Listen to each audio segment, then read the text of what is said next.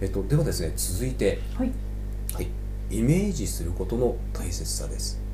イメージイメージですよくあの、うんオリンピック選手とかが、うんとにかくイメトレするってうん聞いたことがあるんですそうね。ですねあのここですねまあこういったの目標を掲げてる方なんでじゃあ例えばその目標が達成できなかった姿っていうのは思い浮かべてないとは思うんですけどうも、んうんうん。でも浮かべてしまってるケースってあったりするんですよまあ過去のことを思い出したりとかすると、うん途端にっていうのもありますよね。これはですね例えば、えっと、よく言われるのはですねあの梅干し、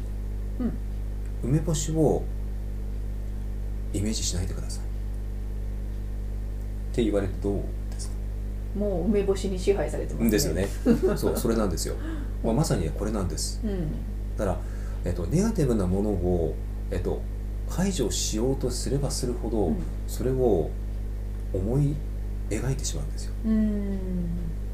そうだからこれ逆にあの使うとですね、えー、と本当に自分が欲しいものだけをイメージすればうん。いいだけの話なんですようん。だから自分が理想とするもうん。のを思い描くだけで十分ででわざわざそのネガティブなものを思い描く必要はないんですうん。だ例えばリスクがこれだけあるとかこれやったらこういうふうになっちゃうかなとか、うんうんうんう